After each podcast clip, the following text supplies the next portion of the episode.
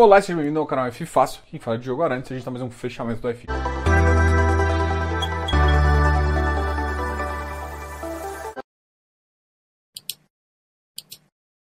Esse fechamento vai ser correndo, porque hoje a gente tem uma live para falar.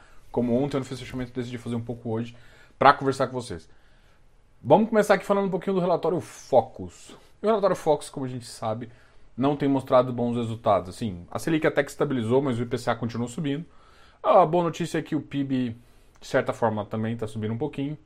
Então a gente está com um cenário ainda bem ruim, mas uh, já o governo já indicou algumas coisas que podem fazer com, com que ele melhore, inclusive uh, privatização de algumas coisas para diminuir um pouco da dívida e, e ele ter alguma folga no orçamento aí até para fazer isso. Eu acho que uh, vai acabar subindo um pouco mais rápido a taxa de juros do que estava sendo previsto, o que para mim é, é melhor do que ficar com uma taxa de juros negativa, até porque a gente atrai um pouco de mercado do dinheiro do capital externo, que está precisando de alguma alocação. A gente tem um bom momento aí é, por vir, né? Eu acho que se passar algumas, algumas medidas aí vai ser interessantes. Agora, a gente vê cada vez mais reunião em relação à reforma tributária. Que da forma como está, vai ser complicada de ser passada. Eu acho que ele está pouco popular, mas assim, eu, eu, vejo uma movimentação do Congresso em, em, em prol econômico. Então, assim, o Congresso tem feito algumas mudanças, o Ministério tem feito algumas coisas.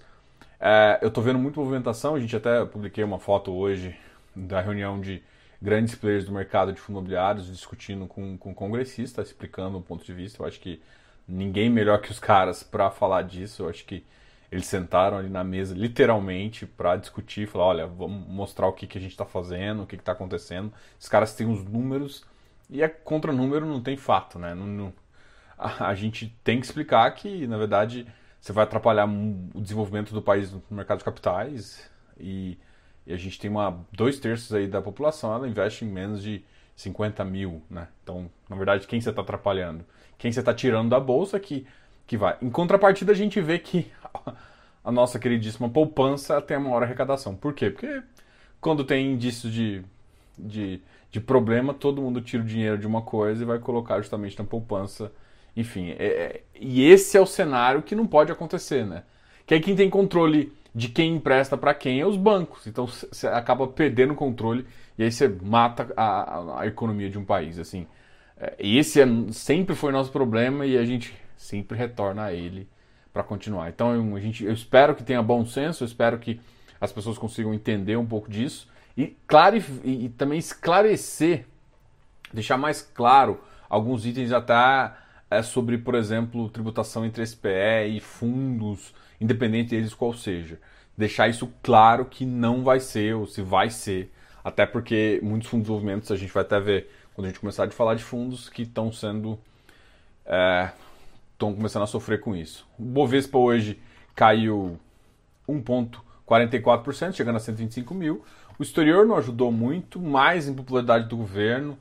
É, vão tentar, tentar arrecadar uma, grana também vendendo os, os correios. Enfim, eu acho que isso também pode acontecer. Só que ah, eu acho que o governo vai ter que escolher qual que é o, o que ele quer passar. Eu acho que ele não tem força suficiente para conseguir é, movimentar tudo que ele está pensando, não, né?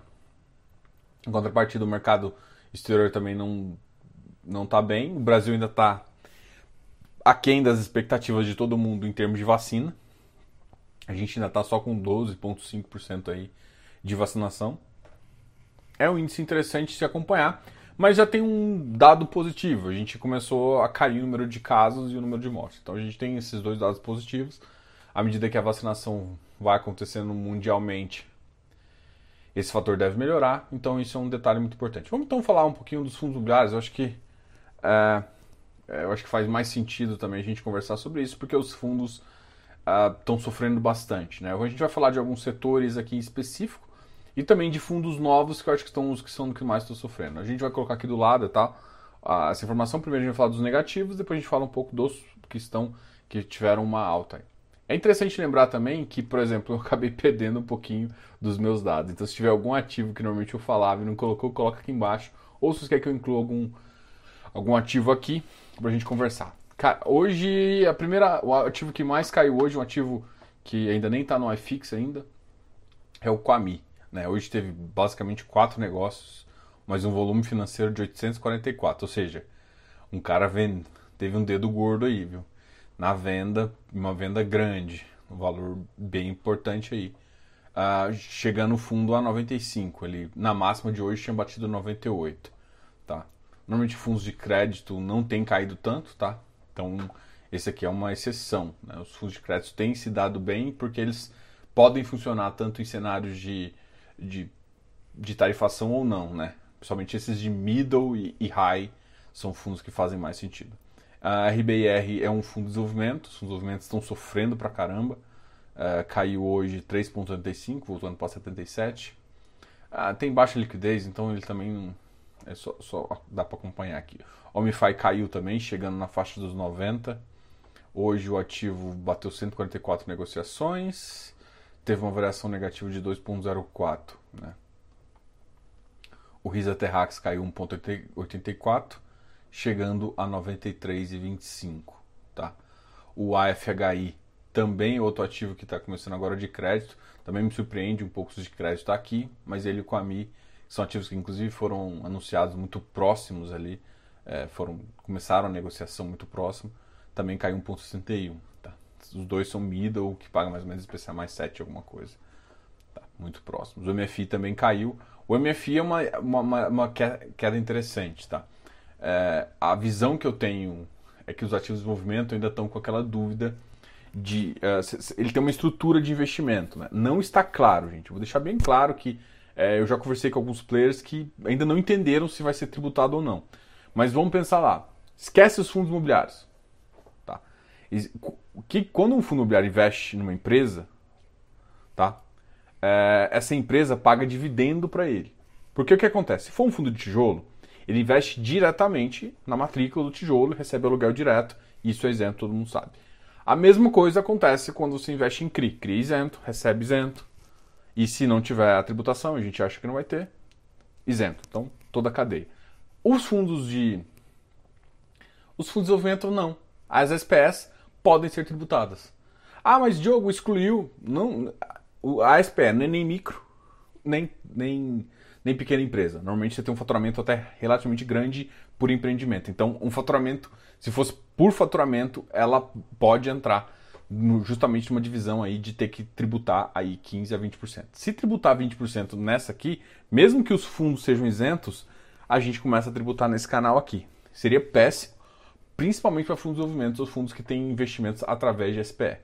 Tá? Então isso gera uma preocupação. Eu acho que o mercado começou a enxergar isso como preocupação e está fazendo. Diogo, mas isso vai ser assim mesmo?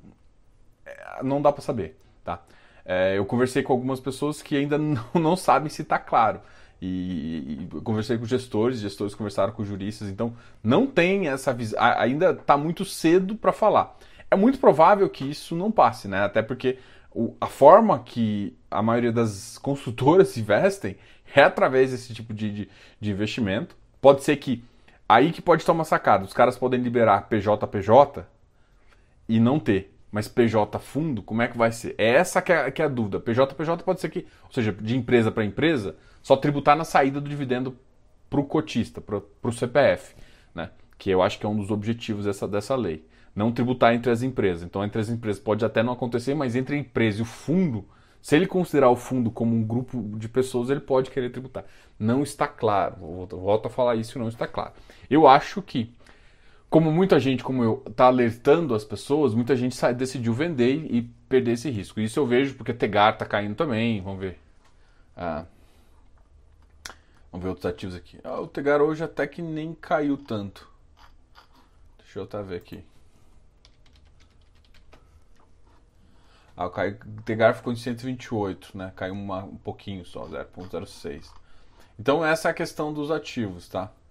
Ah, o Ibovespa, e assim, então o MFI caiu 1,56, também caiu bastante. O Ibovespa hoje caiu 1,44, só para vocês entenderem quem caiu mais do que o Ibovespa em termos de, uh, de ativos. Risa aqui também caiu. Galg caiu, está na faixa de 103. RBRY uh, caiu para 101 uh, MGHT 95, o Safra 88, XPI 81, fundos esse aqui é um dos outros que inclui nessa questão, né? Porque eles investem através de equity e o equity. Então a gente não sabe ainda como é que vai tributar isso aqui. A gente até teve uma, a conversa com, com o Túlio e ele explicou um pouquinho sobre isso também. Ele não é para ninguém, eu não tô querendo falar que vai ter, eu só tô falando que isso é uma coisa que não está bem escrito, não está bem definido. E da forma como que tá, não dá para falar que vai nem que não vai. É isso que a gente está batendo. Os FIPS e ES saíram dessa tributação, não tem risco dos FIPS e ES serem tributados como FIP-E. Mas como alguns têm equity e uma estrutura de SPR, isso ainda pode ser, ser feito. E a mesma coisa vale para fundo de desenvolvimento, que também tem o equity do, da SPE ali pra, nessa questão, tá ok? Então agora vamos falar um pouquinho dos ativos que estão positivos, tá? Ou o JP foi para uma faixa 96, uma alta de 2,09. O MGCR também subiu um pouquinho, chegando a 92. RBRR 100. Uh, Rect subiu também para a faixa de 80, 79,34. O VIF bateu 86,25. Bresco está uh, no 103. HGFF 1,32. BRCR 1,31. Então, olha, Bicifund 1,31. É, alguns FOFs recuperaram um pouquinho, mas estão bem descontados ainda a, a, valor patrimonial. XPCI voltou a recuperar a faixa do 101, então alguns ativos. É estranho, né? Por exemplo, MGCR RBR são todos ativos que eu considero. É, e o XPCI são ativos que eu considero high grade. Esses high grades hoje tiveram um bom desempenho em relação aos outros. Normalmente, high grade também eu acho que é uma classe que está em risco. Né? A gente vai discutir isso depois. Eu vou soltar um vídeo sobre montar carteira né, com duas partes e eu queria depois que vocês ficassem atentos a alguns objetos aí quando vocês forem montar carteira ou come começarem a avaliar a sua carteira de agora para frente. Hum, Bicifund, GGRC 119, mas ainda bem abaixo ali. XPC a gente comentou, CPTS outro, outro ativo high grade que voltou a subir 120. É, BPMOL, MOR 90, ARRIS 104, fechou mais ou menos.